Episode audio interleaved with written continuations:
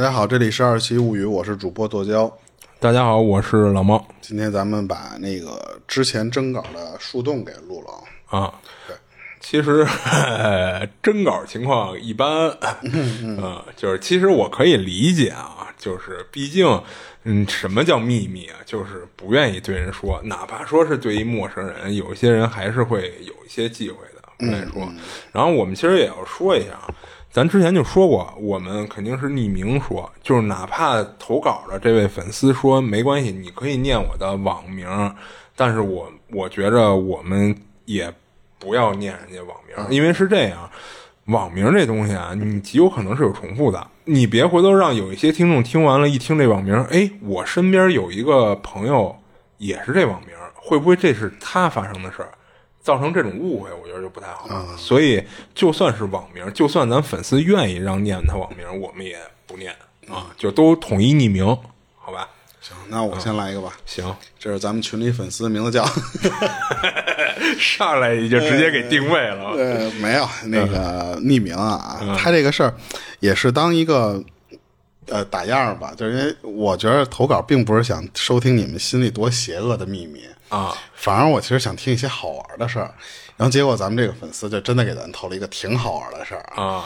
嗯，她是一个女孩儿，我只能透露这么多，因为这个事儿确实得把她性别说出来。她自己也在那个投稿里提到了，就是因为性别可能会影响她这个事儿的有趣的点。呃她的更大，她的这个、这个点对于来说，她的这个事儿更大。哦，她差不多三十年前那会儿三十年前啊，咱这个粉丝是个小姐姐，然后她当时在北京这边上学，她小学有一班主任不让她上厕所。啊啊！她当时经历了一个特别悲惨的事儿，就比如说举手，老师我要上厕所，老师说不行，憋着。就拉裤子了。哎，不是，他这是小学、初中还是小学？他在上小学的时候，哦因为他后来也说了，他说如果敢让我现在，或者甚至再大点儿那会儿啊我就大嘴巴子抽那老师了，我他妈不可能。只有在小学那会儿太单纯听话了，对对听话所以当时老师干什么事儿不让他干什么事儿，他就确实不敢干。啊他当时第一次啊，他说 为什么第一次？他说我第一次拉裤兜的时候是小学一年级开学升旗仪式。啊你想一年级那些学生都小小豆丁儿的时候，啊然后他就记得当时的那班主任是一瘸子老师，哦他为什么就是管人叫瘸子？确实有点恨人家，是是是这就是起外号嘛对对对，当时那老师差不多四十多岁吧，仪式刚一开始，他说我就憋不住了，小孩儿嘛，肯定就那会儿肠胃可能就。容易有这种东西。他说，当时我望望着不远处那个茅厕，还是茅厕呢，我我灵魂都快出来了。这是他原话，没有任何修饰啊。他就当时举手跟那班主任说：“说我想上厕所。”那老师当时一举手就过来了，说：“你想干嘛？”就是那种态度，你知道吧？他说：“我想上厕所。”老师说：“憋着，不许去。”他说：“说那我就只能就一不让我去，我就站那儿憋着忍着。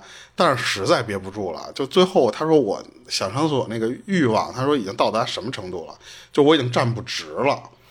结果呢，哦就最后还是嗯 拉出来了。当时这都是原文啊，我可没有任何加修饰啊。他说一股热流涌出来了。啊关键他说这个事儿还不是最惨的，最惨的是那天我穿的是校服裙子，哦，那屎居然掉下来了。我去，他说我一辈子都记得屎掉在地上那个吧唧那一声儿，哎呀，随着他的落地，我的自尊也跟着摔到了地上。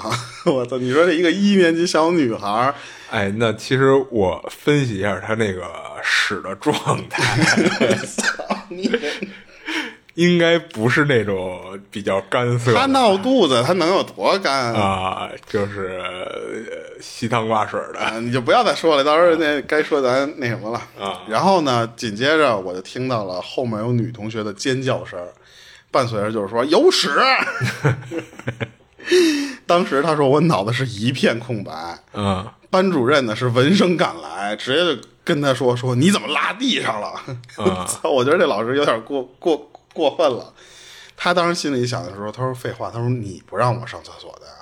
后来他就赶紧去借铁锹铲了土，把我的屎铲走了。哦这老师确实也干了这个事儿，但是你看他那个样儿，他没让他彻底，没让他彻底去厕所排空，可能都。对呀、或者说你去处理一下，或者要不然你先回家还是怎么着的？关键是他说后来中午我才回家换衣服，啊，等于说是早上这一一般开学仪式都是不是那个升旗仪式都是早上起来。嗯、或者第二节课课间一啊，他说一直到中午的时候，我才回家换衣服。啊，那他这老师确实有点操蛋了。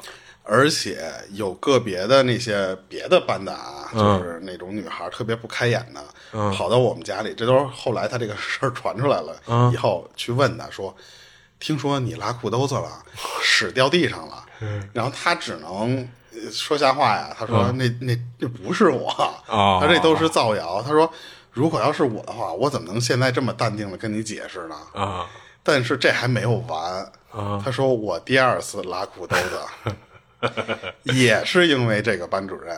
哦，那是一个小学二年级的冬天，刚上课我就来了屎意。嗯但不同的是那天，哎，你看他这天特意说了，我窜稀。我觉得咱这么录行不行啊？没事没事关键是什么啊？冬天我穿的是棉裤，啊，那这回好是好在出不来了。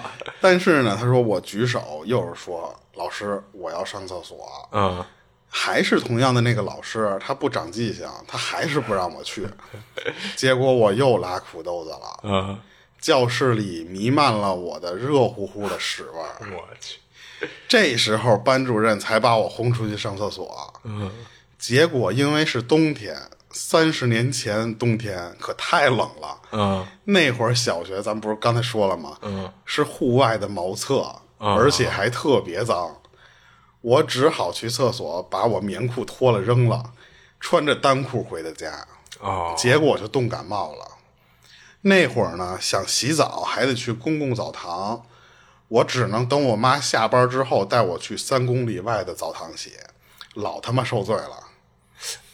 我就我突然反应过来一个事儿啊，就是棉裤不应该穿在外边吗？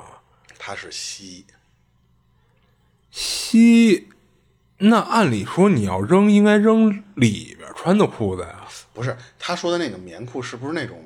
哦，对吧？棉裤，你想棉裤、棉袄这种东西，虽然我不怎么穿啊，但我印象中应该全是穿在外边的。他要扔，应该扔里边的那个裤子，留一个棉裤穿，哎，对吧？那他可能就是那个时候啊，还流行穿就是棉裤外面套一个学校校服裤。啊我觉得学校应该怎么着，你穿什么都行，但是你得把校服给我穿外面。哦，那有应该是那个年代的时候。哦，明白了。然后他这个第二次讲完了吧？嗯，第三次，但是呢，他说第三次是我们班上男同学拉裤兜子了，哦就不是他他了。对，同样也是那个缺德的班主任不让他上厕所。这个男生呢，他跟我有点不一样，他有点傻乎乎的，他个子高，坐最后一排。后来老师呢不让他去上厕所，他还只能就这么憋着。嗯，结果他那会儿每天带个空的铁饭盒，中午去食堂打饭。啊，啥意思？没办法，他不是坐最后一排吗？嗯他偷偷把铁饭盒塞到他棉裤里的屁股的位置，啊然后拉了。啊！操那这个我感觉比他好是好的，还有东西可以接一下。然后你听啊，想趁别人不注意拉完，然后再再给拿出来。啊结果正赶上班主任让他起立回答问题，啊！结果他一起身，屎都扣裤腿里了。我去，然后这个男生就哭了。我操！嗯，是我发现我小时候好听话呀，这要是放现在的我，班主任不让我上厕所，我估计当场都得骂《三字经》了。他说他要不让我，就我就直接脱裤子拉到讲台上去。然后他这个事儿其实就分享完了啊。嗯他分享完了之后，我说我操，我说这是真的假的呀？嗯他说这真的。然后他就反突然反应过来，他问我，他说。难道大家都没拉过裤兜子吗？他说：“我以为每个人都拉过呀。” 我说真的不是每个人，可能 但是我确实也是拉过啊。嗯然后，但是我说真的不是每个人可能都拉过裤兜子啊。啊，我就没拉过裤兜子。然后后来我就问过他，我说你你，因为他这里边已经透露他性别了啊，虽然我知道他是谁，但是我说你你确定要发这个吗？但是他说小时候可能觉得丢人，但是现在觉着就没什么就就觉得挺好玩的，其实。关键。啊，嗯他给我投稿了前几天，他说我早上起来去遛狗，嗯又闹肚子了。啊，我以为又拉裤兜子了。我说那可能得去肛肠医院看一看了。然后呢，他说我实在憋不住了，嗯就在小区的灌木丛里面拉了。啊但是嗯旁边有好多老头路过，嗯 好在的就是他看不见我，啊！但是哼树上有摄像头，我去，那他只能盼着那摄像头人家不开他说估摸着应该是能看见他，那个摄像头应该是开了的。啊好在那天我戴着口罩，啊，认不出来的，但是能认出你们家那狗啊。但是嗯前阵子他们家小区那边因为口罩的原因闹情绪，就是那段时间啊，我明白你知。道吧？嗯后来我就因为这个事儿去小区大门口看热闹，嗯给我冻得又拉稀了。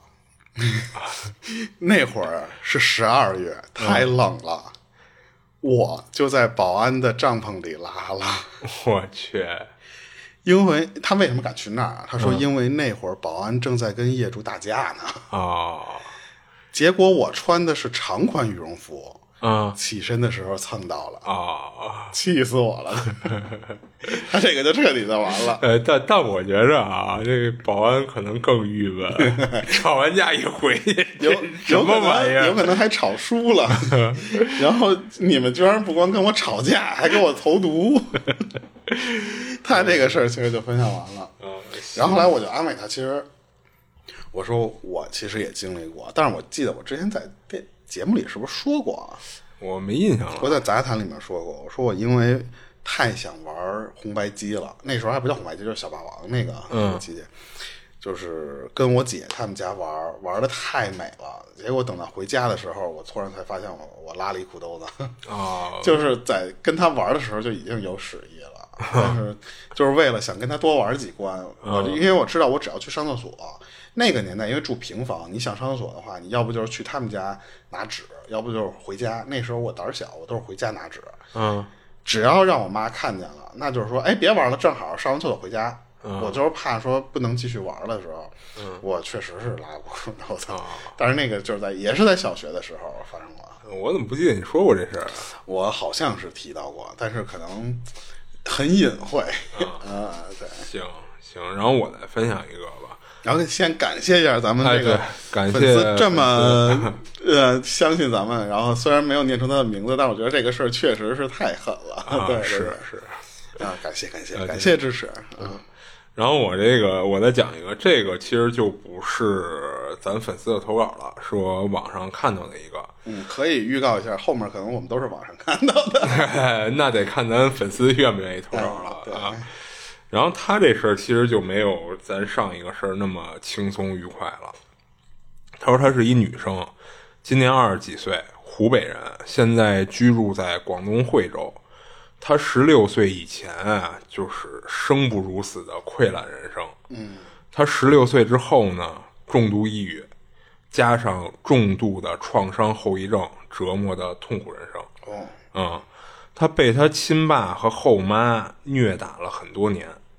逃跑之后呢，他又被后妈的弟弟逼良为娼，而那会儿他还他还未成年啊，所以等于他说他的人生经历，其实按他的讲法就是进过两次地狱。哎，这块儿我先插一句话啊，嗯，因为咱们之前不是说想做这个树洞的时候，是因为咱们粉丝投了一个那时候是灵异的那个稿件嘛，啊有粉丝留言说啊，他好像哪个地方说的很假，怎么又是一会儿进山里了，一会儿又是村里，还有又怎么住楼房。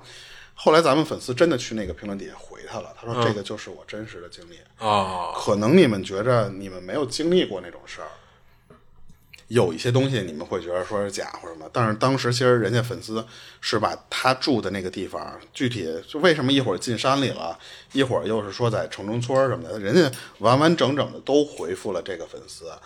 我说这句话或者插这句话的意思是什么呢？就是很有可能咱们，包括你一会儿要讲的那个故事，可能咱们因为没有经历，对，就好像听着你跟个影视作品或者跟个小说似的，对吧？啊而且甚至可能因为你没有经历过，你会觉得有些地方是有 bug 的。嗯嗯，但是往往其实有太多了，我们都没有见过这种东西，或者没有经历过这种东西，无法想象。但是人家就是在经历，或者已经经历过了。对对，而且我觉得，呃，有些人分就是分享出他这个藏在心底最深处的秘密，其实是挺需要勇气的。对对，还用咱们之前风滚草留言的那句话，嗯，他说我之前给他们投了那么多稿，我也没收他们钱，有什么必要编一个这个东西？我又不图钱，说又不图什么东西的啊，他还说过这话。啊，他说我编这个东西干嘛？说这就是你哦，那我估计他可能在评论里看到他看到了那条，对，啊但是人家那条的粉丝也不是说多质疑啊，就是说可能合理猜测吧，嗯也也理解。对你继续，嗯，行。然后我接着讲他这事儿啊，他一岁的时候，他爸出轨，一个已婚女人，然后他父母等于就离婚了。他妈呢是等于净身出户，他和他姐判给了他爸。两岁的时候，他爸出轨的那个女的，她不是一个已婚的吗？那会儿离婚了，他爸等于就娶了那个出轨的女的。哦，那女的就成了他后妈了。五岁的时候，他姐死了，是夏天涨大水去河里，他姐去河里捞鱼，想回家吃鱼，让爸妈做个菜什么的。结果因为没有预料到会涨水，被水给冲走了。嗯，七岁的时候呢，他后妈生了一个妹妹。等他十二岁六年级，他整个家里唯一疼他的奶奶去世了。然后十五岁的时候呢，他被逼迫监禁成了 chicken 哦，啊，就其实就是大家能理解的那种没事，直接说，没事。啊，是吗？啊，然后十二岁他奶奶去世以后呢，他第一次的所谓的地狱就开始了。他爸赌博，他后妈虐待他，他爸输了钱呢，回家就会发脾气，会和他后妈吵架。然后久而久之呢，他后妈就变聪明了。他就是他爸，只要一输了钱以后啊，在全家人一块吃饭的时候，他这后妈就会在他爸面前就细数他的所有过错。转转移那个 矛盾，哎，对对啊，对，就是甚至就是一些芝麻小的事儿，他后妈会给说成西瓜一样的。嗯这就是现在很多职场的人干的。啊，矛盾转移啊。然后他五岁以后啊，其实他就给家里开始做饭了。就当时个儿小，他站在板凳上炒菜，他够不着嘛。然后以前呢，他被被他那个后妈或或者被他爸亲爸打的时候，有他奶奶护着他。但是他奶奶死了以后呢，他因为炒菜放盐放多了点儿，炒咸了，被他爸一脚就给踹地上去了。我说操，他亲爸也这样啊？啊，然后他晚上睡觉看书，被他后妈给他爸告状，说浪费电，然后他爸把他整个人抱起来摔到地上，就刘刘备摔孩子那种嗯，那就是下死手了。啊，然后摔在地上还没完事儿，又补了一脚，就当时他爸那脚劲儿大到什么份儿上啊？他在地上滑行了一小段距离，哦，嗯，然后他记得当时啊，就是他爸做完这一切，那会儿他一点儿也不觉得疼，而且他也没哭。但是他之后，就是等他长大以后，他特好奇为什么当时他不觉得疼也没哭。后来他才明白过来，当时应该是被他爸直接一脚给踢晕过就懵了那个。对对，对。然后有一次他爸呢赌博回家看他那会儿正看电视呢，抄起一个实木椅子，就是他说是那种十岁小孩拎不动的那种实木椅子，从三四米开外就整个就拽他身上了。然后后来他就被那椅子直接给拽骨折了，就是腿，嗯啊。然后第二天学校大扫除，他去学校，然后当时他小学就是离他们家挺近的，就是走路五分钟就能到。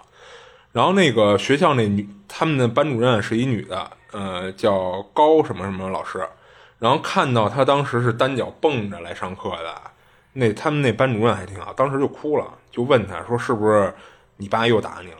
然后他当时也没说话，嗯，然后后来那个班主任就安排别的同学帮他把属于他的那部分劳动就给做了。关键是他他这样被骨折了的话，他没有去医院嘛？按照他这个家庭条件的话，有可能。首先，他爸肯定是不会给他看的。对，那那你觉得他后妈会给他看吗？我是说他自己去医院，但可能太小了。小学，对吧？啊，你你说他去了医院，他哪有钱去看这病啊？嗯。然后他那个班主任呢，我接着讲啊，他那班主任还做过很多就是心疼他的事儿，就是因为他在这种充满了家庭暴力的家里长大嘛，然后附近的一些小朋友就知道这些情况。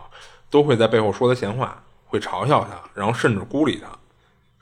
然后那高老师其实帮他化解了很多这种呃在学校的一些困扰。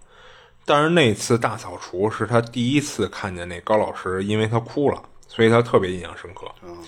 然后等他小学毕业之后呢，他初一到初三，他奶奶去世后的第二年开始啊，他日子过得就更痛苦了。他周一到周五早上五点二十起床去上学，然后晚自习得上到十点才放学。他是走读生，晚上必须得回家睡觉。他后妈呢，就积攒了一整天的脾气，就等着他晚上回来就往他身上发泄。就无论他回到家做什么，就是一些特别正常的事儿，什么进门放书包、脱外套什么，就这些事儿。哎，对他都会找出各种理由来打他，或者怂恿他爸来打他。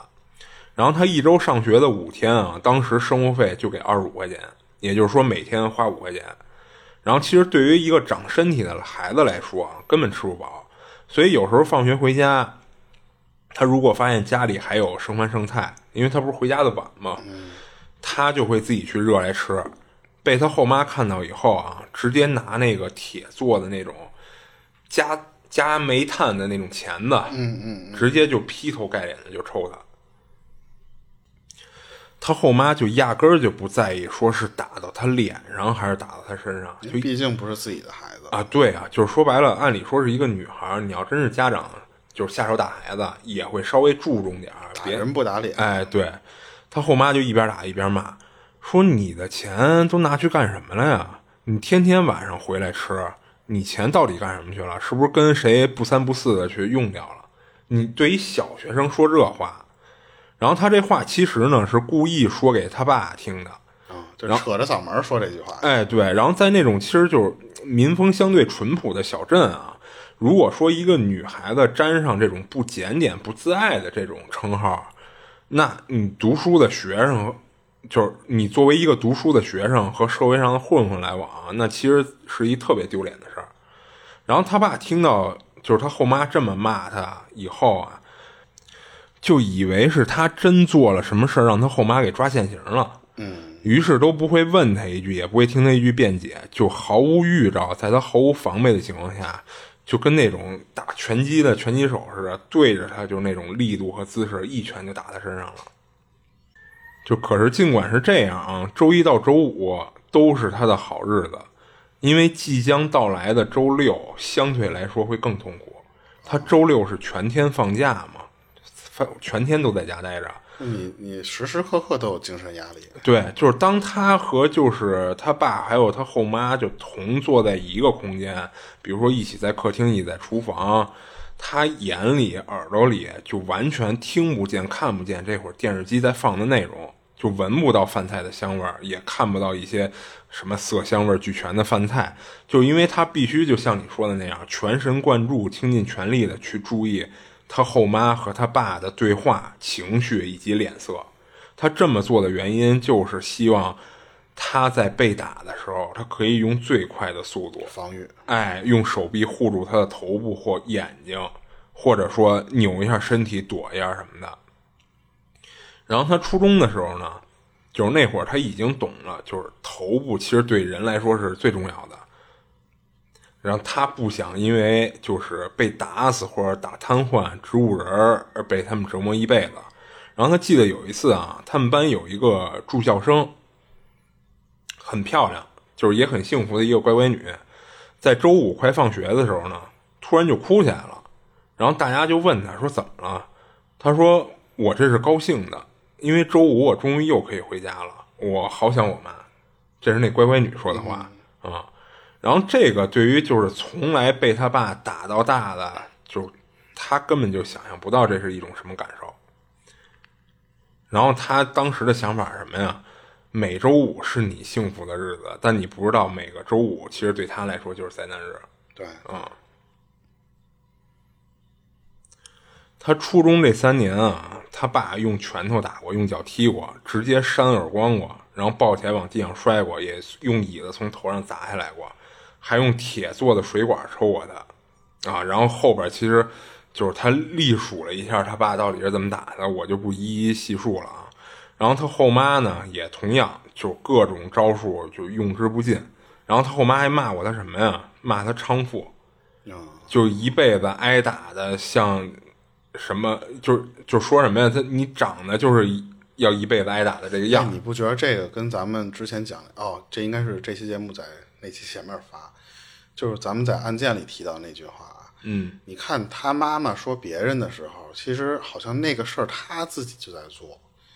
他的这个后妈，嗯，是因为什么跟他爸走在一块儿的？啊，对啊，啊，对不对？对啊。然后你现在居然有脸去骂，还不是你闺女的女孩，人家关键还没有这个错误。嗯，那你继续。嗯，行。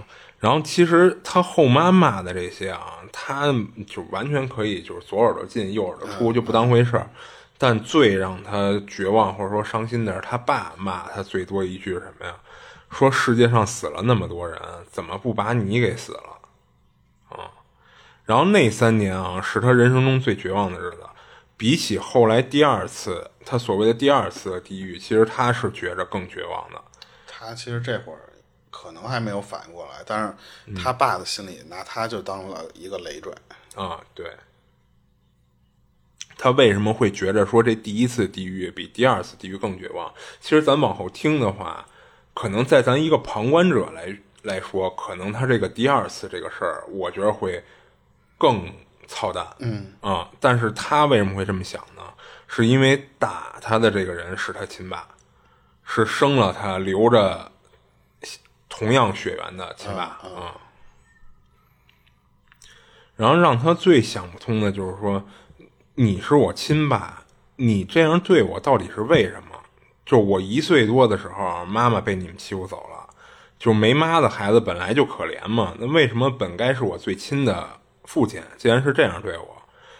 他妹妹吃的、穿的、用的，都是他从来不曾奢望过的。就是他们出去吃宵夜，一家人出游，从来就只有他，就像个被领养的下人，就不配和这帮人走在一起。这些呢，他都可以不计较，但是为什么你？赌博输了，脾气要发到我身上。就为什么五岁起家务都是我做，而他妹妹什么都不用做？嗯啊，而且为什么？就比如说啊，我有件事没有做好，你不是教我，而是打我。还有为什么？就是他后妈给他爸告状的任何事儿，他爸都无条件的信，而就是不信他。甚至他后妈说的那些胡言乱语，就是说他。跟男孩子怎么着怎么着毁他清白那些话，他爸也信。就是其实他有一什么想法啊？就是他知道他爸这人啊，本身有点重男轻女，但问题是，他后妈生的也是个女儿啊。就算说你没多疼他这个妹妹，但至少他妹是不用挨打。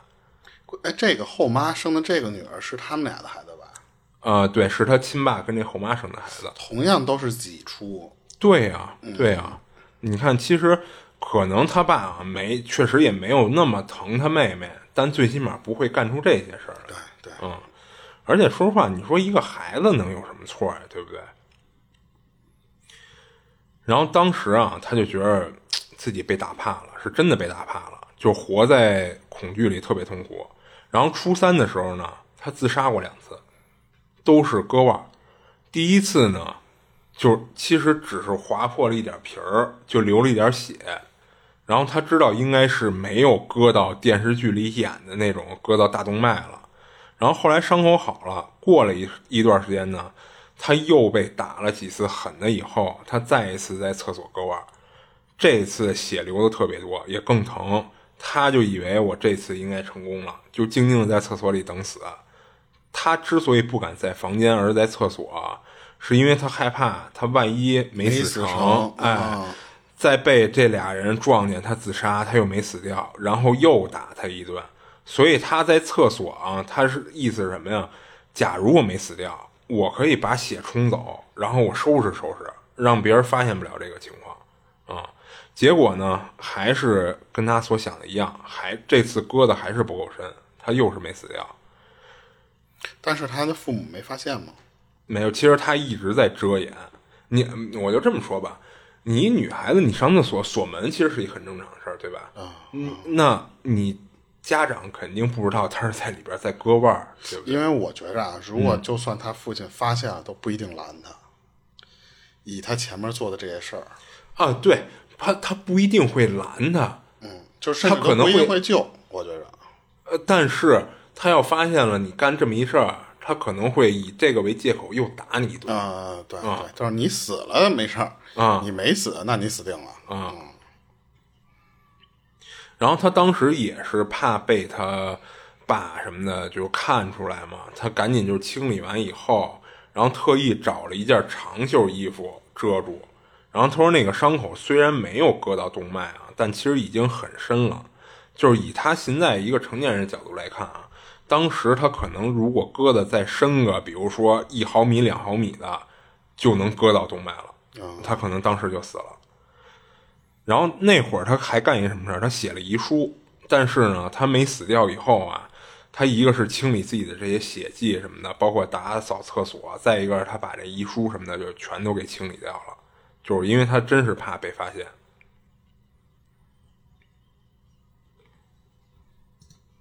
就是他甚至已经想象到了，如果被发现以后他们会说什么话，就会边打他边说：“说好，你想死是吧？来，我今天就把你打死。”啊嗯。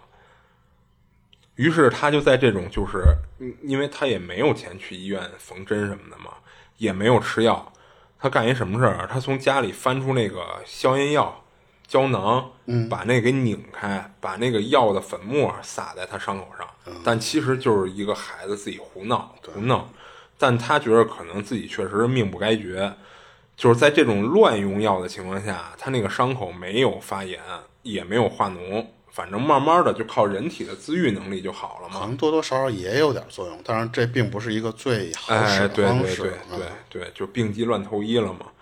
然后他其实啊，他说到现在他二十几岁了，这条疤痕到现在还能看得比较清楚，加上他本身皮肤白，呃，好是好在他不是那种疤痕体质，所以他那个疤痕虽然能看清楚，但没有那么夸张。嗯嗯，然后他。其实分享出来的时候，他放了一张自己的截图啊。哎，我插一句话，我其实就非常不理解，有一些那个时候当然是青春期，可能现在想想那个人也不会这么干啊。嗯，我的一个高中生那时候跟我还不是同桌，但是那个女的家里条件啊，任何东西肯定跟那个人没法比。嗯，她就会居然在那个时候，我都没有听说过抑郁症啊，还有没有听说过任何这种东西的时候。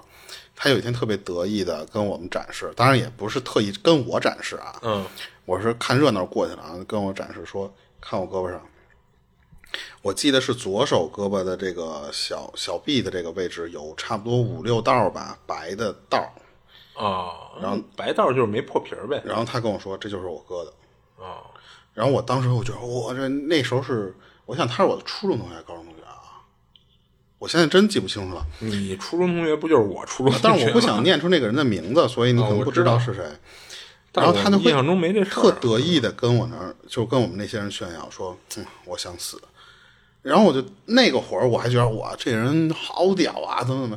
但是说实话，现在想这个人的行为就是特别幼稚。对。他可能有可能是有我们不知道的苦衷啊，但是以我当时看观察他那个表情，他就是一个青春期，然后觉着我好像有点什么，可能都没有感情问题呢。嗯，然后就是可能心心有一点小不顺，或者说他爸骂他一句，然后割了一个特别特别浅，就是一个小白线，对你既然说是白线，那其实就是连皮儿都没割破，它都没有那个疤痕的形状，它就是一条白线，但是确实破了。啊，就啊，就就其实我刚才那句话的意思不是说鼓励人家你割就割狠点儿，不是那意思。对对对。但是我觉得，我现在想想就非常巧。我觉得他现在可能也瞧不起自己那时候的行为了。哎对我就那段时间的学生，感觉好像就是我不做点这种惊天泣泣鬼神的事儿，就就不行。就是他就居然拿这种事儿来炫耀自己。对对对，当然也不排除人可能当时确实也经历一些什么。哎，但其实反正嗯以一个成年人的角度来看啊，我觉得他什么事儿都不值得干这个事儿啊，不是这个没错，这话啊肯定没错啊。但我觉着他当时的那个行为，更像是你说的一个球，哎，对，一个小孩儿幼稚的一种博眼球行为。他真，他可能也真的不敢割下去，也不想割下去啊对对啊对就是为了特立独行一下，真受过伤的人，就说实话是不愿意让人看到这个没没必要给人炫耀，啊。我是觉着。对啊，然后我接着讲他这事儿啊，他说当时的想法什么呀？就是无论他是去端盘子打工，还是去捡破烂儿，他甚至想到说被卖到深山里给人做童养媳，都好过在家里这样挨打。他对这个家已经充满了恐惧，他对他亲爸还有这个后妈也是充满恐惧。他在这个家里从来就不敢直视这俩人，就不敢看他们的眼睛。小学的时候，其实他学习不错，他六年级毕业考试还和他们班的另一个女孩考了一并列第一。但是初中三年，他在那样的环境下，因为等于从上初中开始，他奶奶去世嘛，所以他就是变本加厉嘛，这种状就恶化嘛。他说，在那样的环境下，他每天都考虑的就只有怎么生存，只有怎么不挨打。所以他知道啊，以他这种状况，他也没心思学习，他压根儿就考不上高中。他毕业以后呢，那只能去读技校。于是初三下学期，他想明白这点以后，他就开始攒钱。他是准备为他的逃亡攒钱。哦，啊、他生活费节省下来，饿了呢就喝水，就把他小学的那些书，因为他不是已经上初中了嘛，他全都拿去给卖了。然后他偷偷啊，就是捡塑料瓶子卖。还有一次呢，就是本来是他爸和他后妈要去喝喜酒，但是这俩人呢谁都没空，不去，就说让他替他们俩去，给了他五十块钱，就等于是随礼钱似的，啊，让他去。最后呢，他没去，把这五十块钱私吞了。他爸就问他，就他爸肯定就发现了嘛，因为人家那边肯定打电话就问，哎，大哥你怎么没来呀？哎，对呀、然后他爸说：“哎，不对啊，我肯定让我女儿去了。”人说：“没有啊，没看到什么的。”所以这事儿其实很容易就穿帮嘛。他爸在家就问他说：“你你干嘛去了？五十块钱呢？”然后他就跟他爸说：“我花完了。”就是他当时就特别理直气壮，为什么呀？他说：“反正挨了那么多的打了，不差这一次。哎，对，不差这一次，就是他其实已经做好准备了。于是那一天啊，就是肯定他爸又给他打了，而且最狠的是什么呀？按着他的头往门上撞。嗯，当时那个声音响的，周围邻居都听到了。当时有两三家邻居来他们家，就阻止他爸打他。他而且还他姑也过来了，他姑住的离他们其实不远，他就听到他姑甚至对他爸喊说：“你是不是傻了？说这门上有钉子，你是不是要把他打死呀？”然后他爸其实就这么一个妹妹啊，所以他也就这么一个姑姑。然后因为他爸赌钱找他姑姑借钱，借了好多次不还的这个原因，所以其实他爸跟他姑的关系这会儿已经特别僵了。然后每次他爸打他，如果他姑在现场或者知道这事儿，肯定会护他，会阻止他爸。但他爸一般就是说，这是我们家的家务事儿，我自己的姑娘我自己教育，我不用你管。然后每次都把他姑给气的不行不行，确实你管不了。对对这是自己家里的事儿。是这样，是这样啊、所以呢，他姑也不能时时的护他。然后那次啊，是他姑和他爸就已经好久没有来往了，又是因为听到这个声儿才来到他们家。然后当时他那个门上真的有一钉子，不是他姑乱说的啊。他说就是得亏那钉子没扎进他脑袋里。后来呢，他攒了差不多有四百多块钱，在一个星期的生活费只有二十五块钱的他的眼里啊，这四百块钱可以够他吃几个月了。他觉着准备充足了，可以逃了。但是这会儿出现了一个人，但这个人其实是他的第二个地狱啊。这个人是谁啊？是他后妈的亲弟弟，等于是他妹妹的亲舅舅。就是按辈分来说呢，他理应也叫人一声舅舅，对不对？他这个舅舅吧，咱就叫舅舅吧。当时是二十八岁，没结婚，是他那个后妈最小的一个弟弟。那在家里肯定就是从小被宠，所以导致他这个舅舅这性格啊，有点放荡不羁的。然后而且性格也不像是一个长辈儿。然后从小呢，他这舅舅也经常到他们家来玩儿，有时候一两年来一次，也有时候一年来好几次。然后和其他亲戚一样，就并没有什么特殊的。然后这一次他这舅舅来啊，距离上一次看见他已经有一年多了。他从初中毕了业，他不是要去上技工学校嘛？上上技校嘛？就是他身体其实这会儿就已经开始有一些发育了。哎，对，到岁数了。当时是放暑假，他这舅舅来他们家玩儿期间呢，他舅舅和他妹打闹的时候，顺带着也会和他玩一下。就比如突然从门后边跳出来吓一吓他们俩，或者挠他们俩痒痒，然后就哈哈大笑。然后他大他妹妹七岁，就是他十三岁的时候啊，他妹妹也就五六岁的样子，他就挠他妹的痒痒，其实很正常。但是后来呢，也挠他痒痒，他这会儿已经有一些羞耻心了啊，就是他就觉得有点害羞，但是呢，他心里有一点感动，就是因为他舅啊，在他们家玩的那一个月。期间有五六次，他爸要打他，都让他舅舅给拦下来了。因为他舅舅其实对于他们家来说，虽然是亲戚，但也算是一个客人。嗯，又是他后妈的亲弟弟，所以呢，后妈给点面子。哎，对，后妈在打他的时候啊，他舅舅替他说好话，后妈会听，就算了，等于就真给拦下来了。然后他后妈呢，一看他舅舅拦了吧，也就不怂恿他爸，也就不拱他爸的火了。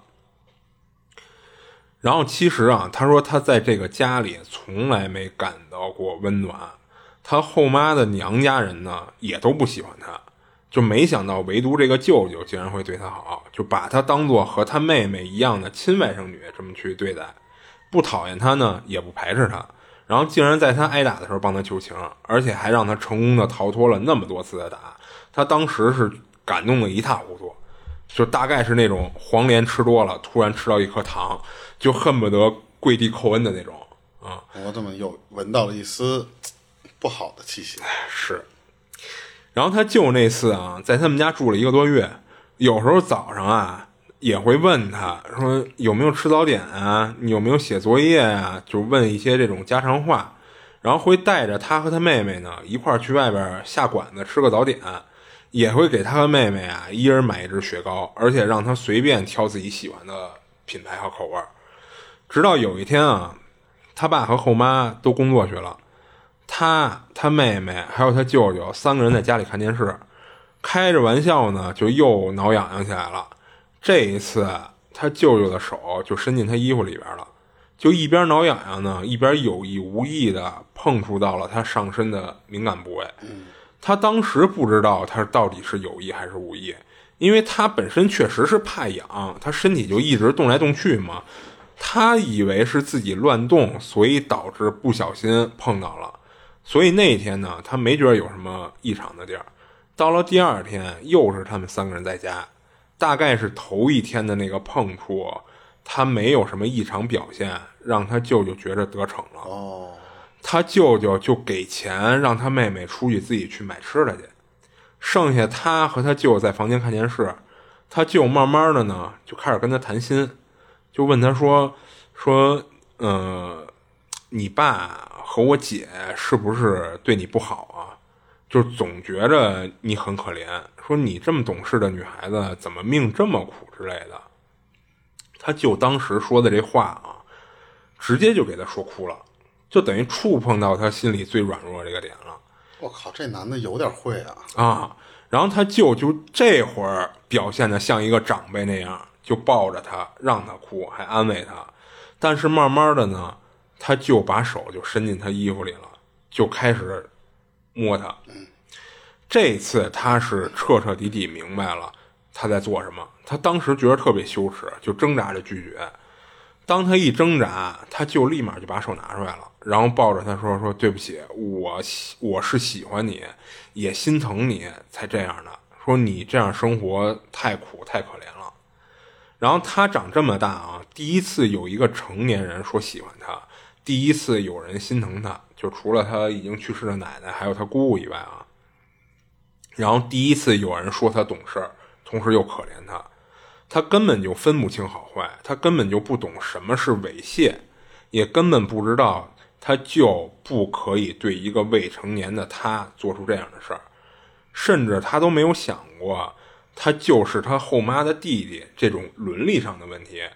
他当时只觉着啊，他的心就好像久旱逢甘露，他就只想说有个人能对他说这样的话，就不会再打他。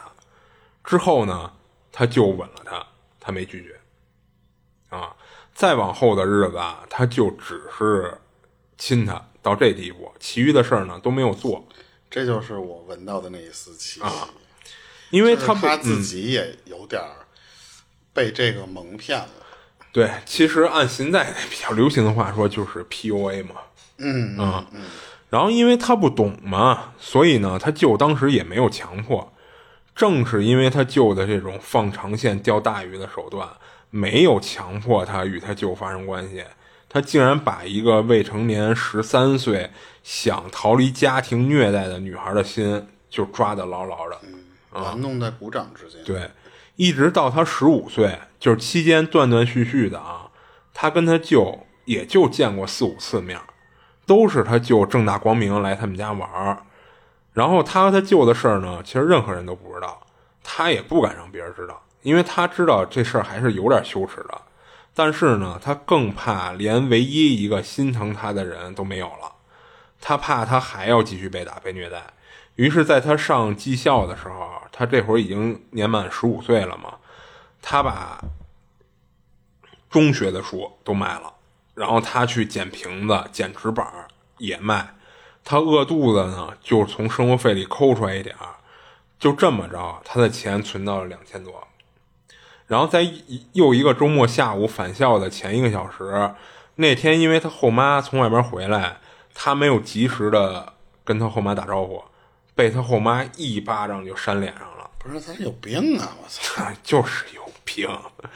然后嘴里就骂说：“你这个狗娘生的东西，你现在翅膀硬了，就越来越不得了了。你回来看到我喊都不会喊一声。”说这屋里你当家做主得了，就跟古天乐演的电影似的。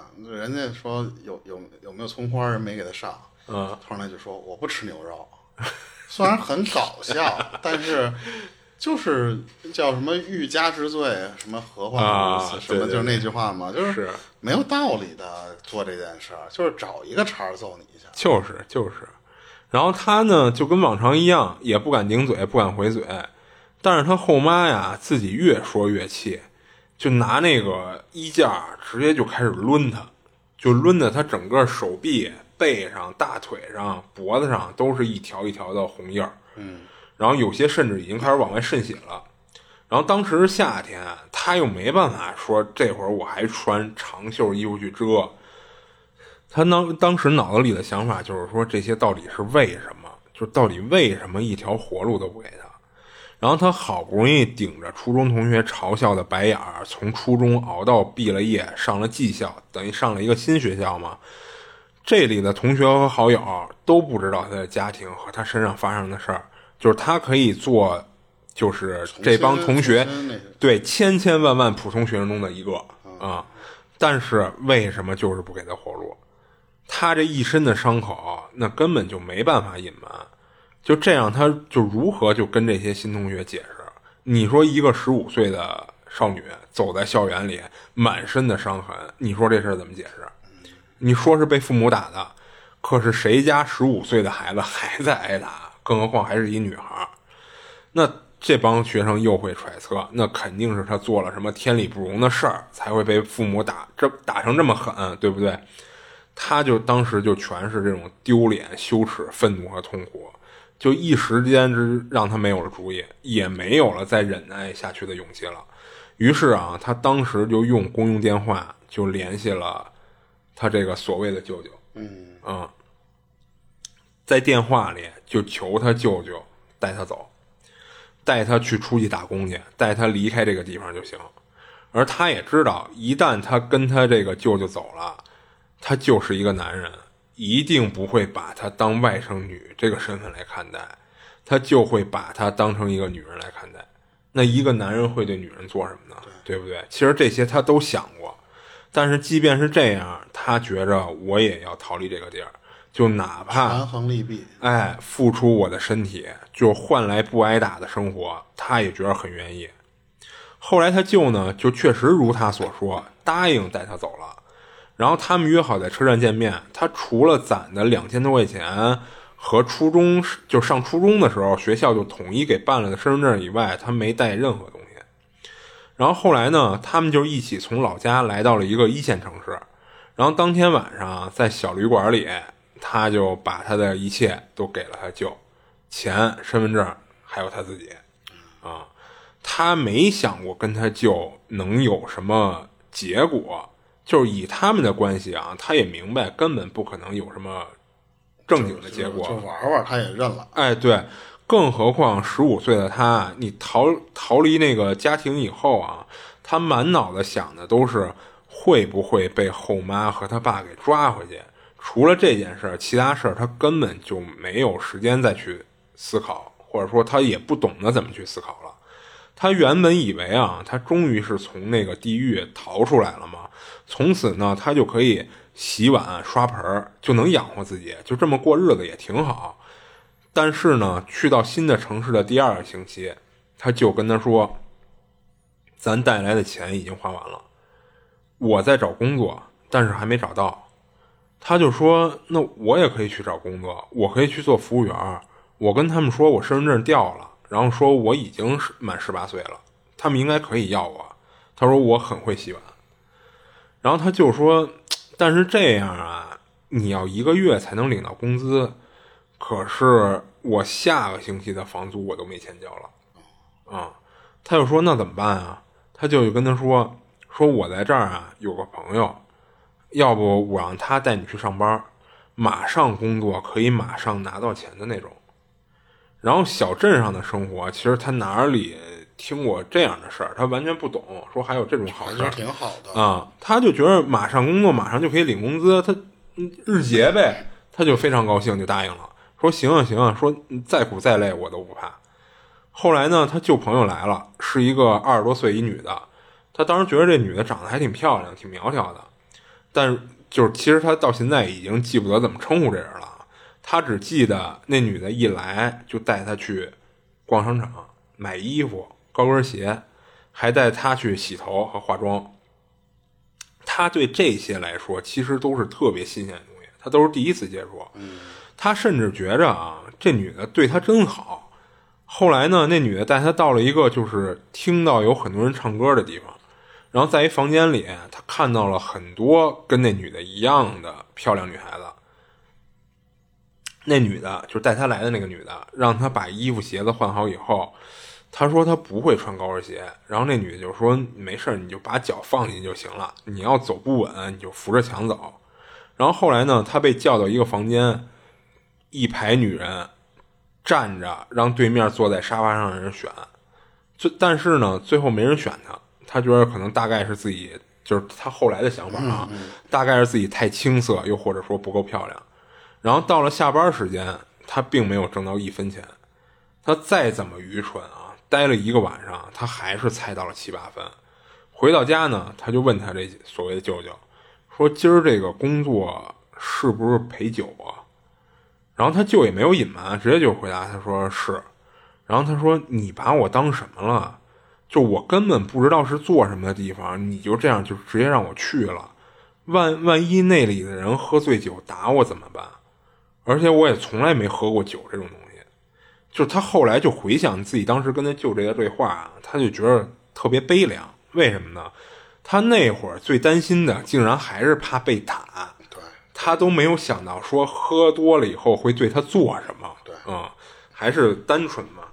然后他舅舅对他说：“但是不这样的话，我们就没钱用了。说我把你带出来，我也不想你睡大马路，对不对？”他当时分辨不出他舅话的真假，于是他就不知道哪句话是真，哪句话。哎，于是他就全当了真。他内心其实已经妥协了，曾经想过，因为他自己之前咱不是也说嘛，他在逃离之前他设想过，就哪怕我被卖到深山做童养媳也愿意。所以他这会儿就是心里已经是千疮百孔了，就是这么仅剩的一点点温情，所谓的打引号的温情，都能撒在他的伤口上，处这种消炎止痛的效果。所以他也想的是说，没有钱那生存不下去，那我不能失去这个我生命里除了奶奶、姑姑和老师以外唯一一个不打我、跟我正常交流的。而且是好不容易得来的自由。哎，对，后来的两天呢，他跟他这舅俩人都没有出门，然后家里能吃的也都吃完了，他就跟他说没钱了，就一直就求着他让他去上班。十五岁的他呢，他自己能能多有主意啊，对不对？人生地不熟，于是他就答应了。而且他可能也确实发现真的没钱了。啊，是他他主要他估计也是不想再回到以前那种生活对了。对，他说行，明天我再去。然后他就说，但是你没做过这行，你不懂事儿，你不懂怎么喝酒陪客人。说这样吧，就是明天啊，我再让朋友带你去另外一个地方，等赚到了钱呢，我们就去买一房子，就一起幸福的生活。操啊，说我会给你做饭吃，我会帮你做家务，我会心疼你，我不会打你，也不会让你爸找到你。这时候就有点过分了。啊，但是他信以为真了。第二天呢，另一个他舅所谓的朋友来了，也是一个女生，带他去到了一个会所，没有震耳欲聋的音乐声，电梯门口迎接的侍者也都笑得和蔼可亲的。他那女的带着他出了电梯，就让他跟着另外一个女生走，告诉他说那个是领班然后领班呢带他进了一个房间，对他说：“衣服脱了，我看看。”然后他当时就不可置信的就望着这领班，就问：“为什么呀？干嘛脱衣服呀？”然后那领班也很惊讶的看着他，只不过呢，人家只惊讶两秒钟后，就笑着问他说：“你知不知道我们这里是干什么的呀？”然后他就说：“不是喝酒的吗？”然后那领班说：“不是，是睡觉的，和人睡觉的。”说：“你是不是第一次做呀？你多大了？怎么也没人告诉我说今儿来的是个新手啊？”嗯，啊，他当时听完这领班说的啊，就直接就心里五雷轰顶、翻江倒海的。就是原来他舅啊，这是要让他做 chicken，他当时就呆呆的站那儿，就都不知道怎么答话了。然后那领班看了他一会儿，就似乎处理这样的事儿，人家已经驾轻就熟了。然后就笑着说：“说要不你今晚先回去休息休息，你明天要是考虑好了呢，你再来，我们不强迫。”说这块儿挺挺可怜的一点是什么？嗯，他已经给自己做出让步了，但是没想到该让的那个步还是不够，还是不够。对，然后那女的就说什么呀？说我们不强迫，说来这儿上班的都是自愿的。于是呢，他恍恍惚惚的就离开那儿了，回到了他跟他舅住的那个宾馆。然后进门呢，他直接就大发雷霆，就开始捶打他舅，就质问他说：“说你竟然让我去做 chicken。”啊，可以直接念啊，没没后边再说吧。但是这次啊，他就跟往常不一样，没有哄他，也没有轻声细语的安慰他，跳下来一把就给他推到床上，然后把他双手反在背后，用他一只手控制控制住他，另一只手掐住他脖子，说说现在你做也得做，不做也得做，不然我就把你送回去你爸那儿。你想想你现在回去会是个什么下场？我让你全镇人都知道你在这儿做了什么。嗯，你身份证在我这儿，我在这儿也认识很多混的人。你要是敢跑，我就找人打断你的腿。他就当时那个狰狞的那个脸孔，包括怒瞪的眼睛，就是他从他舅的瞳孔里啊，他看出来他舅说的确实是真话。这次说的是真话，他吓得就不敢说话了。他甚至都感觉不到他手臂的酸麻和脖子疼痛，到最后他直接就被他掐晕了过去。等他醒了以后呢，他就煮了一碗面给他，就对他说：“说我不是故意这么对你的，但是我实在是没钱。你放心，只要你去赚到了足够的钱，我就让你走。我不会干涉你找男朋友、结婚生子，也不会对你家里人说起这个事儿。不然我之前说的那些，你要把我逼急了，我就真的会这么做。于是从那天以后，他就被他舅威胁加强迫，每天监视着去上班。他当时非常痛苦，但是他跑不掉。酒店里呢，有他舅的眼线，他那些上班的姐妹中也有他舅的眼线。他每天挣多少钱，他就都知道，而且回来会搜他身。买菜、做饭、出门办事儿，他就都监视在他身边。晚上睡觉呢，他那个房间用钥匙给反锁，钥匙放在他旧的枕套里边。他的手机只准用来联系客户，每天检查通话记录和短信。他从来不敢私藏一分钱，他不敢再相信任何人，也不再奢望说谁能把他给救出去。就是他已经被人从一个地狱救到了另一个地狱了，嗯，所以除了自己，他已经不再相信任何人了。然后日子就这么恶心的过着，他就感叹上天的不公，就为什么在世为人，他要受尽这样的痛苦？如果他觉得这是命运对他的考验，先苦后甜，那也就罢了；但若是先苦之后更苦，他该怎么办呢？就是难道他真的就只能？死亡这么一条路吗？就如果说还有一种能量能支撑着他继续活下去，那就是仇恨。于是呢，他悄悄的，他在客户另外给他的小费里开始二十五十一百的攒钱。他把这个钱啊藏在所谓公司的卫生间里。他需要再次计划逃亡，但是这一次会比他从家里逃出去更凶险，而且更无助，也更困难。然后几个月以后呢，他舅呢大概是以为他顺从认命了，就对他的监视放松了一些。出门买菜、下楼倒垃圾也不再跟着他了。晚上睡觉呢，还依旧会锁门。但是中午午睡的时候，为了方便他能去买下午晚上吃的饭的那个菜，所以就不锁门了。于是，在一天的中午，他就躺在床上玩手机，也眯着眼，时不时的看他。他就拿着扫把，就是认真的扫地，然后用毛巾蘸着水桶里的水在擦家具什么的。然后他们那个房间外边有公共的水管，不需要花他们的钱，所以呢，他舅就看着他进进出出，一遍一遍的换着水，擦拭着房间的灰尘，拿着垃圾桶，然后包括把他把他舅桌上吃剩的那些零食、外卖盒，连同他自己的那部手机一起给糊弄到垃圾桶里了。但是他就没看见，他当时把手机给糊弄到垃圾桶的时候，他其实他能明显感觉到自己都在颤抖，他眼睛甚至不敢回过头去望他舅到底有没有发现异常。然后他打开衣柜啊，拿出他舅穿旧的一件衣服，说这衣服都掉色了，说这么久了不要了吧，就等我休息，咱们去逛街，我给你重新买买买件新衣服。他就当时心满意足笑着说：“行，扔了吧。”然后他又拿着另一件说：“这件款式也过时了，有点老气了。说你这裤子都破了一个洞了，怎么上次说扔还没扔啊？”于是他一边说一边拿着一个袋子，就把他那个要扔的旧衣服就一一往里放。就当然啊，他在他舅没有看到他的时候，他顺带的往这个袋儿里扔了扔了几件他自己的衣服。哦，嗯。他夏天的衣服嘛，那会儿还是夏天，比较薄，所以他就是攒成一团裹着他旧的那个旧衣服，就一块就糊弄进去了。然后这一次啊，他真真切切的知道他舅没有发现。然后他在拿他自己的衣服的时候，他舅那眼睛就一直在盯着手机，都没抬头看他。然后而且他也能听见他舅在玩斗地主，然后什么王炸什么的都能听见。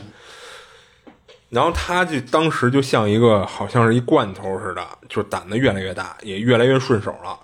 最后他把头发随手一扎，就踏着拖鞋，就打扮的看起来就跟一个标准的居家妇人似的，就拎着两袋垃圾就往门外的那个垃圾集中处去走。出了门呢，他才感觉到他心脏就跟放鞭炮似的快速跳动。然后因为心跳的原因啊，他有那么一瞬间甚至有些胆怯。他怕，如果他就发现了他这准备逃跑，立马来抓他来怎么办？嗯，他当时想过什么呀？说要不要我真的就扔个垃圾，然后转身我再回去。但这个想法他其实只是闪过了一瞬间，就时间短到甚至就可以忽略不计。他快速的走到楼道尽头的花盆下面，拿出他昨天晚上从公司带回的两千五百三十六块钱，这等于都是他从小费里攒出来的啊。然后在一个垃圾袋里把他自己那个手机给拿出来了，然后把另一个垃圾袋里他的衣服，呃，就是他旧的衣服拿出来给扔了，然后把钱和手机放进了那个垃圾袋里，然后他快速的按了电梯下了楼。他想过说走楼梯会不会更快，但是他担心，他担心什么呀？他怕由于自己害怕和紧张，手脚不协调，他在下楼过程中回头再摔一跤。他也害怕是他下楼噔噔噔跑步那声太大了，会让他舅听到以后追过来。然后这十秒钟电梯下降的那段时间啊，他感觉就跟度日如年一样。然后等他下了楼以后啊，他快速跑出去打了一辆车，告诉司机。去他所知道的另一个县城，这个地儿呢，打车去至少要五百块钱。啊！就是他肯定想往远处跑嘛，而且还得还得是他认识的一个地儿。然后那司机就怀疑的看着他说：“你确定你没搞错地名？说你这么远，你怎么不坐大巴车去啊？”然后他就说：“是是是，没错没错，快走快走！就我大巴晕车，我有急事您您快点说我不会少你钱的。”他几乎是用吼的声音叫出来，他觉得这司机耽误的每一分一秒，可能都是在耽误他的生命。那司机估计是被他那几句吼啊给吓到了，就真的以为他有急事儿，也没有怪他说话这么冲什么的，也没再说什么，就开着车就走了。然后他也不敢回头，他生怕一回头看见他那所谓的舅舅，这会儿跟后边追他呢。然后他就通过人司机前面那个后视镜，就往后看了一眼，发现后边没有人，也没有人在追他。我真怕这时候突然像电影那种离奇的情节，嗯，他那舅舅莫名其妙的在前面啪把他车拦下了，那就真的是电影了。对对对，就是真的很就就就是觉得这种事儿虽然不想发生，但是我真的是怕发生这种事儿。啊，那我觉得证明你带入进去了啊。然后他这会儿逃出来了，然后那一瞬间啊，他就像是洪水泄了闸，他所有能量和力气都没有了，直接就瘫坐在后座上。然后再往后呢，他就开始在小县城上生活，就是他打车去的那地儿。但是他身份证啊，等于还被扣押在他舅手里呢。但是他也没，就是他其实曾经在那个屋子里找过，但是没找着，所以他后来估计是藏的一个比较隐秘的地儿。然后他去那小县城啊，就是因为没有身份证嘛，所以他做的一些工作都不太挣钱，都是那种不需要身份证抵押的工作。他做过服务员，然后做过网吧前台，做过销售，卖过东西。渐渐的呢，也能养活自己了，也没有再遇到让他绝望的人或者事儿。然后呢，他也和从前认识的任何人都没有再联系过，包括同学、同事、朋友、家里人。然后这些事儿呢，距他今天已经过去了接接近十年。在他十七十八岁那会儿，还是玩 QQ 年代，他曾经啊以小说的形式在 QQ 的空间的日志上，那会儿不还有那东西吗？写下过他的这些经历。他写的这个事儿的那个名字我就不念了啊，注重一下人隐私。然后那会儿 QQ 上要么是不认识的网友，要么是玩游戏认识的朋友，就是谁都不认识真正的他到底是谁。很多人啊，当时看完他分享的这个东西，都以为他是杜撰的故事，甚至后面还有人来催更，问他说那女孩后来怎么着了。然后他说后来的，就是他给人回复嘛。就是说，后来那个女孩啊，就过着普通人油盐酱醋茶的日子，没什么好提的，以至于当时很多网友都有种悻悻而归的感觉啊。就是当初他纯粹的是想把自己的情绪用文字的方式宣泄出来，因为他谁都不能告诉我，就是他认识人谁都不能告诉我。然后他压在心里越来越久啊，他心里就越感觉越来越承受不住这个秘密了。那时候他每一段字写完都会泪流满面，就是难过到不停的抽泣，有时候甚至会趴在桌子上嚎啕大哭。他如今看到这个就是网上有人想聊一些这样的话题的时候，他不知道怎么着，就突然就很想把这件事说出来。就是除他这会儿再去写这个事儿的时候，除了一些个别语句写的时候他会流泪流泪，就可能那个点确实太扎人了。嗯，他说其实相比起十七十八岁那会儿，他已经平淡很多了。释然一些嗯。，对，就是因为他觉着这些其实已经过去了。嗯，对，他已经在过正常人的生活了。但是让他痛苦的是什么呀？就是由于小时候这些种种经历啊，让他性格大变。对对，这是就是你改不了的。你虽然已经脱离了那个，但是你看待事物的那个眼光还有想法是改不对，说白了，你的三观已经变了。就真的有点跟我说那个案件的那个似的。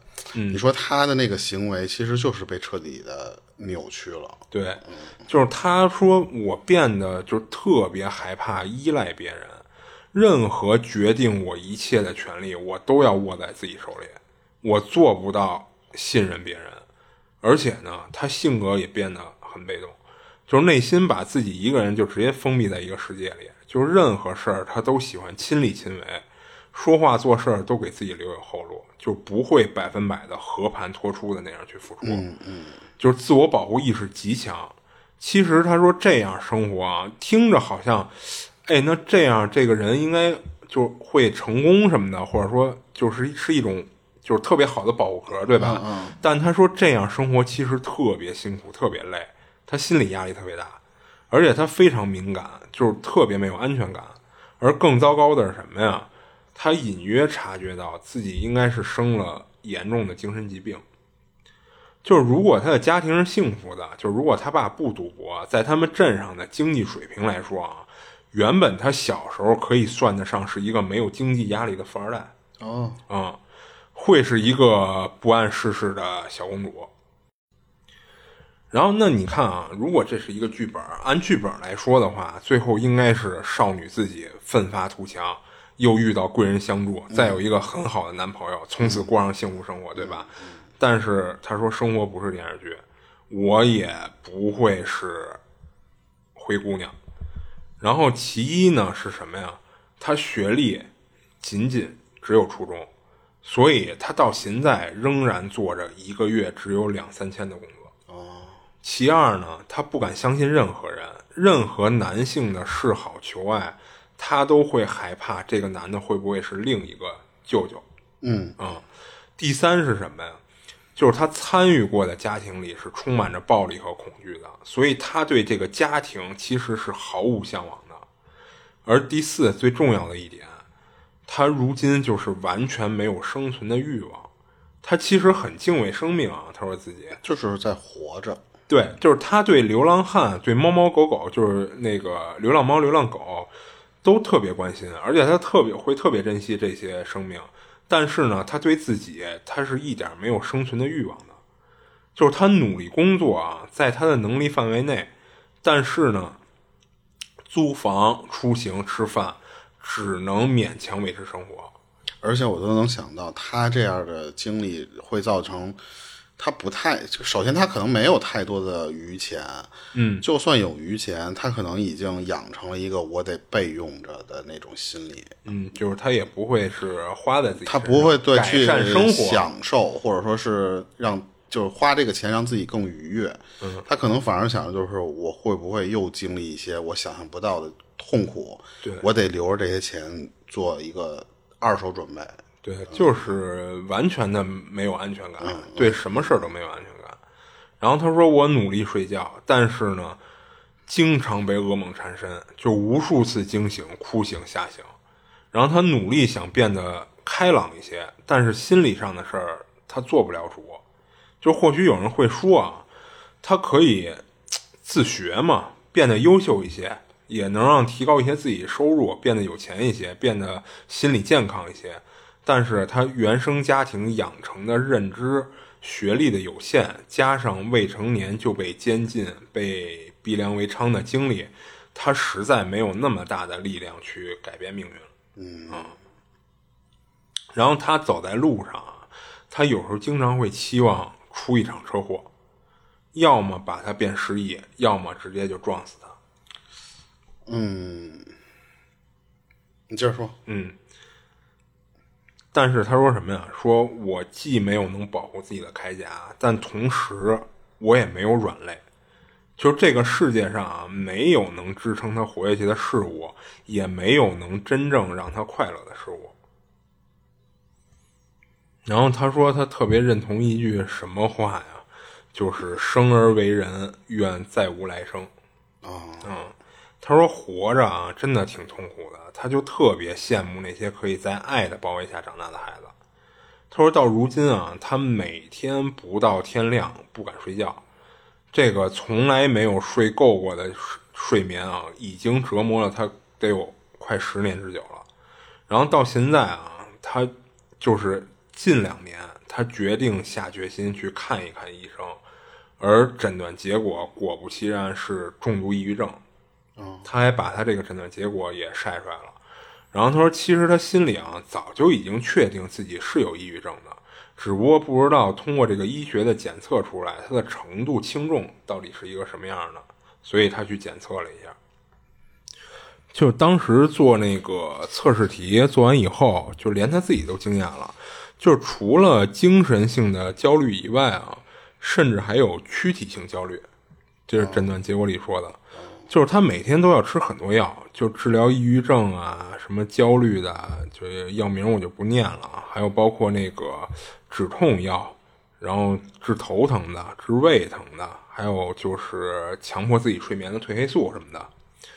然后他说天黑啊，他没没办法入睡，白天呢他又得工作，他二十四小时里他平均每天睡眠不会超过四个小时，这样常年睡眠不足，加上工资低，吃的太差。身体营养不良，加上本身的抑郁症和吃抗抑郁药带来的副作用，就让他每天身体都会被疼痛侵袭着。那个抗抑郁药好像挺贵的。啊，对，那那你想吧，本来他就没什么钱，可能还不像你想的说，我能存出一些呃风险金一类的，对不对？那他可能哎，对对对。然后他说：“这样的恶性循环啊，他根本就无力改变。他身体呢不治好，他就没法做一些正常人能做的工作。然后，因为他晚上睡不着觉呢，白天就没办法工作。他如果去治疗的话，他又没有那个经济实力。吃药呢，常年吃他也吃不起。他前期啊，这其实是解释了你刚才说那个药比较贵的那个事儿。他说前期他是按医嘱吃，每天吃。”后来呢，他只能在他有轻生、厌世、自杀的这种念头特别强烈的时候才会吃一次。嗯啊，有人给过建议，啊，我说说实话，我觉得这建议我也不好评判是好是坏啊。你知道建议他什么吗？建议他去夜场上班。不是有病啊？啊，就因为这儿来钱快。对，所以我说我不好评判，因为我第一个想法也是说，操，有点操蛋呀，这个建议。但是你要往深层次想啊，也许能改变他的现状，或者说能扭转这个恶性循环。就是来钱快，然后治病嘛。呃，对，当然咱这个夜场肯定不是说的是，呃，像他之前那种情况。嗯嗯啊。但是他是什么想法啊？他说：“我好不容易逃离那种日子，就是我再深陷泥潭，这这就有点就有点作了嘛。就有可能病没治好更重了。哎，对，对，其实他的意思跟你刚才想法一样的。他说：，呃，如果我还是回到那种能让他做噩梦的场景，就虽然我可能不会干那些事儿了啊，但是场景其实是差不多的，他就会。”触景生情的想起他之前那段痛苦经历，所以他觉得这样只会让他病情越来越严重。啊，他说他确实真的不想活了，但是他不知道该用什么样的方法才能彻底的死去。其实他这件事儿我就分享完了。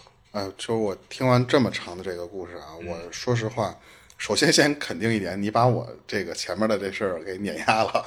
啊，呃，但是就听完他这个故事啊，我第一反应是想到了哪个东西呢？嗯，可能我的想法有点极端了啊。嗯，我想到了之前很多国内有过的那种案件，就是他因为各种原因，我具体我就不不不讲是哪个案件了，他把家里人全杀了，然后最后可能会判一个不是很重的刑，但是他肯定会受惩罚，但是舆论导向都向这个凶手所谓的凶手这边靠。还有一个案件是什么呢？就是我记得那还好像是一个北京的，他当时杀杀人的目的是什么？是因为他妈被欺负。嗯，他当时我记得跟警察的，就是能能看到的那个采访画面啊，就是说他动我妈了，就是我这辈子可以毁了，但是我不能让他动我妈。就是我为什么脑子里想的是这个原因？我并不是说鼓励这种事儿你就一定要把人给杀死去啊，但是就是，嗯、你看他得有多绝望，他都没有想到去说我得把我爸杀了，嗯我得把我那个后妈杀了。啊，所以其实你是想从他这事儿去反推，真的去干了这个事儿。以前我看那些案子的时候，我还觉得是不能理解笑啊！我说就是你任何理由你都不能做一个杀人的理由，但是咱们做这个节目这么多之后，你就会发现这个人性这个东西并不是你想象的那么简单。对，其实有一句话，我觉着就是我一直都特别认可，就是人类的悲欢并不相同。嗯，对，所以我为什么我知道说那个抗抑郁药不便宜？嗯，一是我之前有同事同学他是，然后那个所谓那个那段有一段年轻的时候，流行说我动不动就抑郁，你知道吗？那段时间。我那时候都不知道，但是我前两天的时候，前一阵儿吧，就因为这个公司里边有一个同事，他真的是抑郁症，啊他就不是那种所谓标榜我就就特立独行的那种，啊，就不是嘴上说的那种。他能做到什么程度啊？这也是我就是这周五的时候，前两天的时候听到的。他因为那个药没辙了，但是好在那个药好像能在医保里边报销。哦，他就很卑微的做到一个什么地步啊？他去公司，就老板不想要他，这也就是为什么我入职了的原因啊。嗯就因为不想要他，然后让我去替他的那个工作。嗯但是他不想走，他不想走的一个原因很简单，就是他走了，他的医保就断了，嗯他的这个状态可能也找不到第二个工作能再让他做这件事，但是他又很恶心，每天他要做的这个东西，他一想到这个事儿的时候，这都是我听别的同事人在背后聊他的时候我听到的啊。他之前犯这个病的时候，他说我一想到我第二天要做的那个工作，我就哭。啊我就没有缘由的就哭，但是呢，我又不能不做，就因为我的这个病，我需要医保来治。他就会去老板的那个屋里面，老板肯定想法就是什么呀？就是你要是不想干就走，然后我也不会怎么怎么你，但是他就会特别难受的哭着跟那个老板就说：“说我我需要这个医保。”嗯，老板也很明白，老板也不敢太逼他，所以其实现在公司出现一个很奇葩的状况，就是我和他是同一个职位，嗯，然后入职了很长时间，那个人没走，我也没有全全部接他的活儿，嗯。也是在前几天的时候才发现这个问题，就是因为他当时不想走的原因，并不是我就需要你的钱，我需要的其实是医保，所以他跟老板提的是我能来坐班儿，但是你不要开我，因为我需要这个医保，但是我也知道你不想掏两份工作的这个钱嘛，嗯，我只要一个最低工资，哦，嗯，甚至就是你只要把我的社保那一部分交了就可以了，我还给你干，但是我不干那一部分的活了。嗯他他稍微转了一下岗，但是那个可能我听说他明年就是过完春节应该也就不来了。哦，所以我听完当时他之后的这些事儿的时候，我是挺难受的。不是说我就抢了他的饭碗，是因为他确实他做不了那些东西了啊。嗯，呃因为其实呃，即使不招你，也一样嗯，会招对对对。别人。然后我是真的见过他在中午吃饭的时候，就拿出一个巨大一瓶子，哦，但是我不敢看人家那个对瓶子上面写的什么东西啊。嗯，我就是在路过的时候看到一巨大的瓶子，拿拿出来就哐哐我觉得确实，你拿人药瓶看是什么药，有点不礼貌。其对实，对，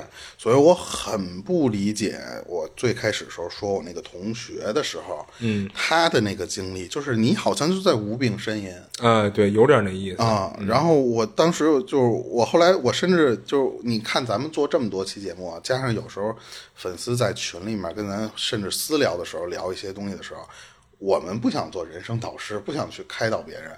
的因原因为我们觉得我们没这资格。啊、对，而且我是亲身经历过，以前有一段时间的时候，好像很多人都愿意拿我当一个垃圾桶，嗯，然后去把他们不管是感情方面啊，还是一些什么经历上面的那些不顺，去跟我分享，好像我就能给他们解决一样。但是我最开始的时候发现啊，好像这个职位或者这个这个定位让我觉得我很被人需要，而且好像我很懂你们似的那种。嗯，但实际上，当我经历了一些事儿之后，我发现其实他并不是说指望你能给解决什么问题，他只是需要一个宣泄口，哎而且你说白了，咱切一下题，树洞。对，然后呢，他也并不太需要你的建议。嗯，就是你给他，不管是出感情方面的支招啊，还是一些生活上的见解，好像现在我回想起来，并没有任何作用。啊就是他想做的事儿，其实他已经知道啊应该如何做了。对，就跟我或者说你这些建议，其实他们可能已经考虑过了。对对，就好比就相当于我听过一个最有名的一个关于这方面的解释啊，就是说，当你投硬币的时候，你不是拿不准说就是正面我就去吃饭，背面我就不、不吃嘛。但实际上，在你投硬币的这一瞬间，你已经知道你想要的那个答案。对对，因为你在期盼着它落下来是哪一面。对对，所以就是当当当垃圾桶这个事儿，就是在后来我就明白过来了，你你任何作用都没有，其实有，就是它的宣泄的出口。对对对，对，但是实际上你的任何安慰啊什么的东西，其实对那个当事人来说微乎其微。嗯，其实我们做这期节目也是这种目的，就是你就可以拿我们当一个宣泄口，呃，不代表说你分享出这个东西不会给你出任何建议啊，对我们没这个这个建议，。说实话，活了三十多年，我也活明白了一点，嗯就是这种建议是毫无就是毫无建议可言的东西。对对，就比如说刚才我分享的这个事儿，我相信它是真的啊，我相信他是真的，但我我我确实也很同情他，我也想帮他，但我觉得我不具备这个能力能帮他。啊嗯，对，而且每一个人经历的那个点，因为我自己也经历过一些，就是你走不出来的坎儿，嗯，然后那个时候等你走出来的时候，你才发现当时的好多建议其实都不太管用，嗯，你不管跟谁倾诉之后，好像都不太管用，只有自己扛的时候，可能能扛过来。但是像他这种情况啊，嗯，我觉着可能那个时候还是小，这种东西我不建议他扛，就是你报警。对对对对对，但是如果这个东西不是报警解决得了的事儿啊，就是说，其实还是大多数自己扛过来了。嗯，别人的任何建议都没有用。是因为确实有一些困难，确实不是报警能解决的。对嗯对但其实他这个事儿啊，呃，有的点确实该报警。对对，确实是应该这样的。对，行，你这都讲完了啊我这都讲完了。这本来我还想再再再再，因为咱们粉丝投稿的那个，然后还有。还有连续，你知道吧？就是因为我在网上找到了几个它类似的，嗯但是因为你这个太沉重了，我觉得不太适合再讲那个了。啊，然后也可以放在就是后续的时候咱们有，嗯对对对对对，就是其实我也想说一句啊，就是我们这个树洞，呃，不局限于到底是什么样的事儿，就是你哪怕就是像一开始剁椒讲的那个轻松一点、愉快一点的、嗯也没关系啊。对，然后我也我也并并不想说录这期节目就给，嗯、说出什么大道理来啊，我觉得没有必要。我们其实这个目的很简单，要么做这个树洞的内容，就是像咱们粉丝投稿的这种，是一个童年的一个，就是可能现在可以当成一个酒局或者什么时候哈哈聊出来的这么一个对一个事儿。但是你能讲出这件事儿的时候，就说明你已经把这个事儿给过了。对对对，呃，要么就是你可能我当然不希望咱们粉丝说都人人经历像你这个这么惨的事 对对。但是就是如果除了这种嘻嘻哈哈可以聊出来的这些童年的一些糗事儿以外，嗯还有就是像这种就是你憋在心里很长时间对，想聊的这些东西，也可以投给我们。就是到了那种不吐不快的地步了。嗯嗯嗯，当然你可能也在别地儿吐 过了，对对对对。但是如果愿意分享，其实我我们不想定的特别的怎么说啊，很敏感，那个那个东西很敏感，那不是我们想聊的内容。其实我为什么这么说，就因为咱们粉丝在群里的时候，我征稿的时候，在群里的时候跟他们聊过这个东西，他们其实第一次的时候误会了，就是他说，那我以前可干的太多脏事儿了，跟女孩怎么怎么着。我我其实我们做，我并不是想做那东西。说实话，我也并不并不好奇你们做过那些事儿，就是谁不比谁做的少。但是我们其实更想做这期节目的东西是这些东西，所以这一期我们做了一个打压。嗯，一个是咱们粉丝真实的经历，还一个，但是确实很有代表性。嗯，然后还一个就是像老猫他做的这种方向，当然也不，这也不是具体把东西框死啊。嗯，所以其实，呃，咱们群里的粉丝也可以放心大胆的做，就是如果要是有这种东西的话，发给我们，我们首先肯定会保密，因为这个东西，我说实话，觉得你念出来不是什么。念人名字啊，不是什么炫耀的事儿。嗯，而且说实话，你发给我们，我我也不知道你是谁，对不对？嗯嗯，咱们的关系也就是主播和粉丝。顶多我知道你微信名儿，对吧？那又怎样？对对对，而且我也并不会好奇你的私生活到底是一个什么什么情况。对对对。行吧，那这期因为 你这个超长啊，这个时间确实已经够了。行，那咱这期就到这儿吧。啊，对，然后这个话题我们其实还是如果有机会或者说有投稿的话，还是会做一个月更。那别别别别说死了，对，因为确实可能月更不了啊。对啊，这也得看投稿情况，是吧？对对对对对，这个就不定期更吧。对对对对，然后那个。这里是二七物语，我是主播剁椒，我是老猫，下期见，下期见。